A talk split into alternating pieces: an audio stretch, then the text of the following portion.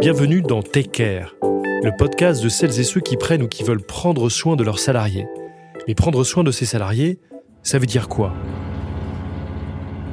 Nous avons rendez-vous aujourd'hui avec Nicolas Combe, le directeur général adjoint de la Saline Royale à Arc et Sénan. Il est aussi président de l'Association nationale des directeurs de ressources humaines en Franche-Comté.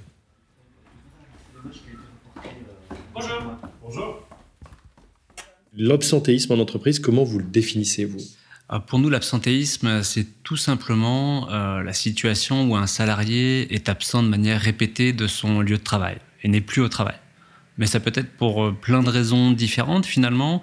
la plus grande raison, la plus répandue, c'est clairement la situation où on est en maladie et donc du coup on est absent du travail. Alors maladie tout court parce qu'on a une grippe, etc. Mais ça peut être aussi une maladie professionnelle.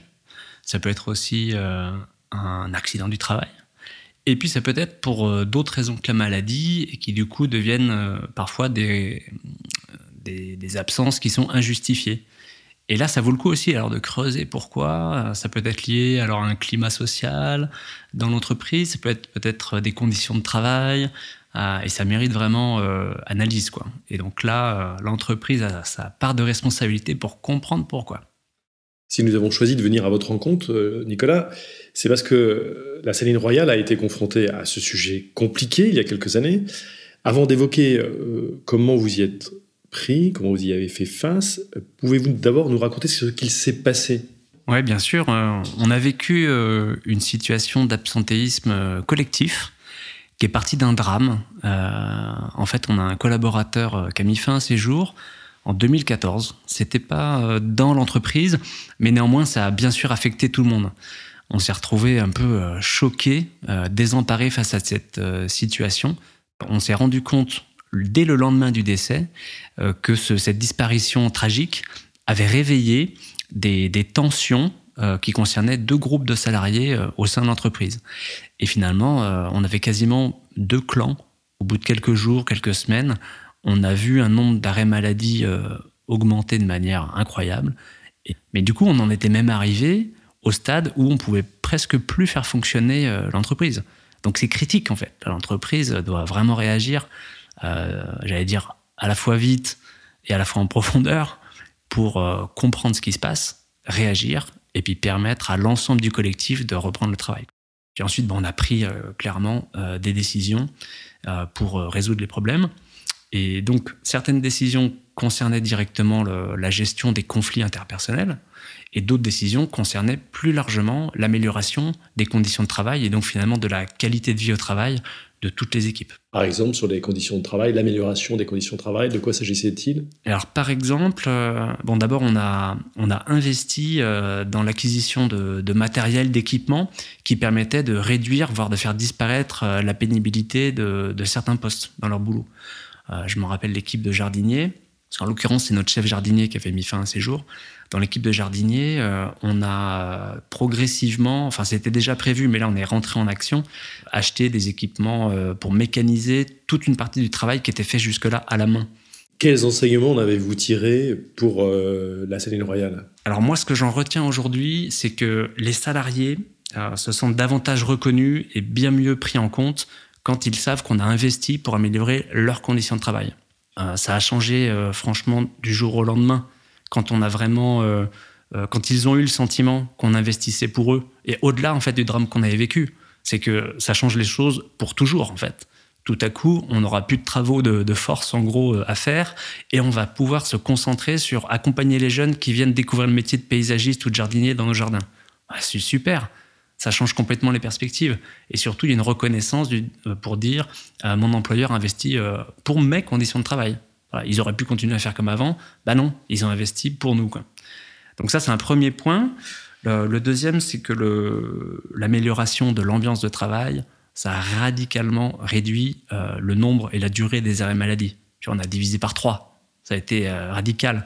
Alors, je le disais en début de, ce podcast, euh, vous avez également une autre casquette. Hein. Vous êtes président de l'Association nationale des, directeurs de ressources humaines à l'échelle de la région. Euh, alors, on imagine que vous discutez avec vos homologues de ce sujet. Quelles sont les difficultés dont ils vous parlent bah, D'abord, ça, ça, nuit au collectif dans le sens où l'absence d'un salarié, ça vient charger très certainement la, la, part de travail que les autres, qui sont au travail eux, doivent assumer. Ça, c'est pour les conséquences. Mais pour les origines, est-ce qu'elles sont en général aussi les similaires? Bon, les origines, donc je le rappelais en intro tout à l'heure, euh, finalement, on a quand même des maladies classiques normales qui sont pas liées au travail, à plus de 80%, qui expliquent euh, l'absentéisme dans, dans, les entreprises. C'est-à-dire, qu'est-ce que vous les entendez par là? Bah, Ça veut dire qu'il euh, y a 20% quand même, ou quasiment 20%, qui s'expliquent par des raisons endogènes à l'entreprise, qui peuvent concerner bah, les conditions de travail, l'ambiance dans le travail, la présence de stress excessif, et ça, c'est clairement la responsabilité de l'entreprise d'agir dessus. On est sur 5% euh, d'absentéisme euh, dans le travail en France. Euh, d'autres pays comme le Royaume-Uni ou la Suède, ils sont vraiment en dessous. Donc, il faut qu'on se pose des questions quoi, en France sur ce sujet-là. Et pourquoi cette singularité française alors? Alors pourquoi la singularité française? Excellente question. je pense que, enfin moi j'observe personnellement que les dirigeants d'entreprise sont pas toujours conscients de l'impact super positif euh, que peuvent avoir les actions qui mènent eux-mêmes quand c'est au bénéfice des salariés. De quelle manière, en fait, ça mobilise les salariés pour s'engager au service de l'entreprise, ou en tout cas dans la même ligne que l'entreprise. Bah, nous, par exemple, tout le plan d'action qu'on a mené à la suite de ce drame-là, ça a considérablement renforcé l'engagement, l'investissement personnel des salariés euh, pour le projet de l'établissement. Et je témoignais très souvent après, parce que le médecin du travail nous a dit, mais c'est tellement super, faut que vous en parliez de ce plan d'action, tout ça, ça a tellement porté ses fruits. Et du coup, j'ai fait plein de, conférences pour en parler, etc. Et, en fait, je disais aux chefs d'entreprise, mais investissez là-dedans, investissez dans les conditions de travail, dans la qualité de vie au travail. Et vous verrez que non seulement, d'abord, ça ne coûte pas forcément cher, malgré ce que vous pouvez penser, euh, mais plutôt, euh, vous allez voir que la productivité de vos équipes, euh, l'investissement personnel de vos équipes, la cohésion de votre équipe va s'accroître parce que vous aurez investi dans ces conditions de travail, dans la qualité de vie au travail. Et ça, c'est un message que je continue à porter beaucoup, parce que les chefs d'entreprise, euh, bon, certains d'entre eux, vont voir cette question de qualité de vie au travail comme d'abord une ligne de dépense. Quoi. On va dépenser pour acheter le baby-foot. Alors, c'est pas du tout ça, la qualité de vie au travail. Il s'agit vraiment beaucoup plus des questions de comment je forme, mon personnel pour les années qui viennent, comment j'anticipe mes besoins pendant 2-3 ans, quel parcours je peux proposer à mes salariés pour qu'ils aient le sentiment qu'ils évoluent dans la boîte et plutôt qu'ils cherchent un boulot ailleurs. Il y a un gros enjeu aujourd'hui, hein, encore plus depuis la pandémie de Covid, pour fidéliser les talents au sein de l'entreprise. Si vous deviez euh, donner trois recommandations clés à ceux qui nous écoutent, aux chefs d'entreprise qui nous écoutent, quelles seraient euh, ces recommandations? Peut-être que la première, c'est si jamais il y a un absentéisme, même s'il n'est pas important, et s'il le devient, c'est encore plus important de le, faire, c'est de garder le contact avec les salariés absents. Ça, c'est fondamental. Sinon, on crée le fossé. Et là, le retour, il se fait très mal.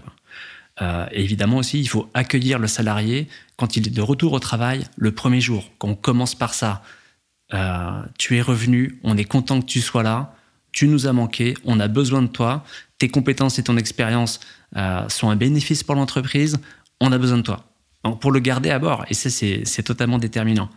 La deuxième chose importante, c'est qu'il faut que le chef d'entreprise euh, s'intéresse véritablement aux raisons qui ont précédé cette absence. Parce qu'il y a souvent des raisons masquées dont on n'a pas pris conscience et qu'il faut analyser en profondeur. Et comment on fait ça? Et bien ça, franchement, je pense qu'il faut associer les délégués du personnel d'une part, mais surtout, si on ne peut pas le faire en interne parce qu'on n'a pas les ressources ou pas le temps, ben, il faut externaliser ça.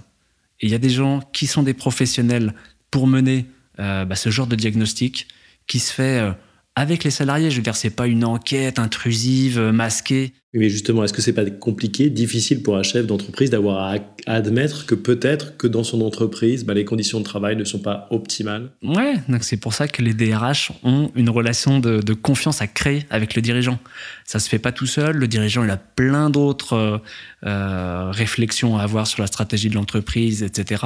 Je peux entendre qu'il soit pas euh, absolument en focus quotidien sur les questions de qualité de vie au travail, parce qu'il a aussi des relations avec des fournisseurs, des clients, des actionnaires, etc.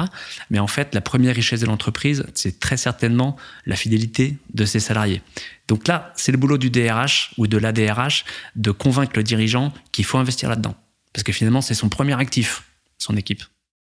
Et la troisième bonne pratique, sans doute, c'est des choses parfaitement simples qui sont à l'origine de beaucoup d'arrêt de travail ou en tout cas d'absence euh, dans l'entreprise, euh, c'est de la souplesse à apporter aux salariés dans des choses parfaitement simples comme les horaires de travail. qui peuvent éviter un stress parce qu'on n'est pas arrivé à l'heure, parce que le bus a eu du retard, parce qu'il faut emmener les enfants à l'école, parce qu'il y a eu un bouchon sur la route, ou parce que le médecin est en retard de 15 minutes. Avoir cette souplesse-là qui permet de, j'allais dire, garantir une, fluidité dans les relations, on va pas se taper dessus ou, prendre un avertissement parce qu'on était en retard de, 15 minutes. Ben, garantir ça, c'est aussi la garantie euh, de pas créer des tensions là où il n'y avait pas besoin.